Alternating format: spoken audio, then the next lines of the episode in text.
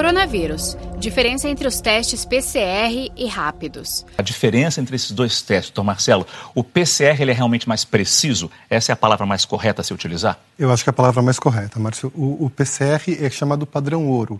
Ele é o teste que está sendo utilizado desde o começo da pandemia. Ele detecta o RNA do vírus e ele é utilizado infelizmente, somente nos casos que internam, que são mais graves e vão para a UTI. E mesmo esse teste, com toda essa propriedade, ele pode ter falsos positivos, falsos negativos. Você, te, você faz, você realiza o teste, ele vem negativo na primeira vez, depois de alguns dias, você repete outras vezes, ele pode continuar negativo e após algum tempo ele vai positivar até que tardiamente. Ele continua sendo o padrão para teste de casos, principalmente os casos graves. O teste rápido ele vai tentar desafogar, você acabou de comentar que tem 16 mil testes no Adolfo Lutz aqui em São Paulo, esperando fila para ser realizado. Tem pessoas que morreram, testaram e ainda não têm esse resultado. Mais de 200 pessoas. Exatamente. Então isso deve aumentar progressivamente. O teste rápido ele vai ser um adjuvante, vai ser um teste é, que pode colaborar para tentar diferenciar principalmente o IgM, que é uma fase aguda, ou IgG.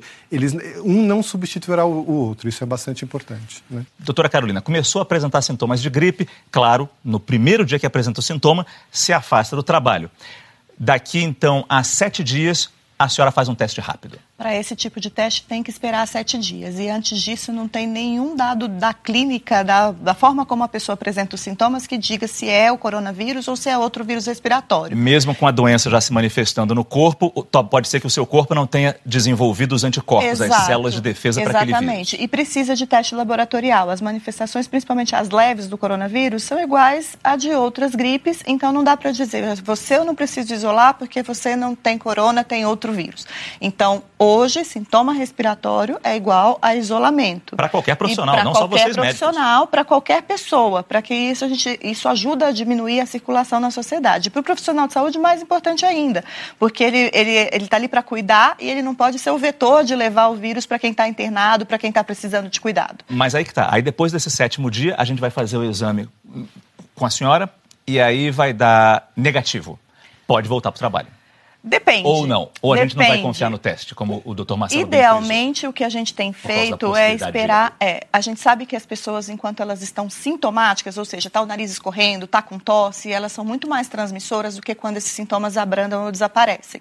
Então, hoje, ainda com esses testes rápidos que talvez careçam um pouco da precisão que a gente gostaria, é, se com sete dias fizer o teste tiver negativo e eu tiver sem nenhum sintoma, é mais seguro voltar. Se naquele momento eu ainda tiver sintomas, talvez precise é, estender um pouco mais esse isolamento para ter segurança, já que o teste não é 100% confiável no resultado negativo. Agora, só uma última pergunta. Já que tem essa possibilidade de falha do teste rápido e o PCR é mais preciso, e no melhor das hipóteses, no melhor dos mundos, a gente tem um resultado em cerca de um dia, ou menos ainda, do PCR, por que a gente não tem PCR para todo mundo? É mais caro?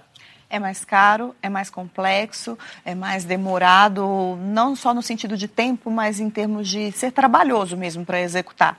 Teste rápido com um treinamento muito simples, porque é colocar a gotinha ali naquela lâminazinha aqui. Um treinamento fácil e rápido, com qualquer pessoa, ela consegue avaliar e ler se apareceu o risquinho, um risquinho, dois risquinhos, interpretar esse resultado. Então, é, profissionais até do posto de saúde, de é, é, menos especializados, conseguem ser treinados para essa execução.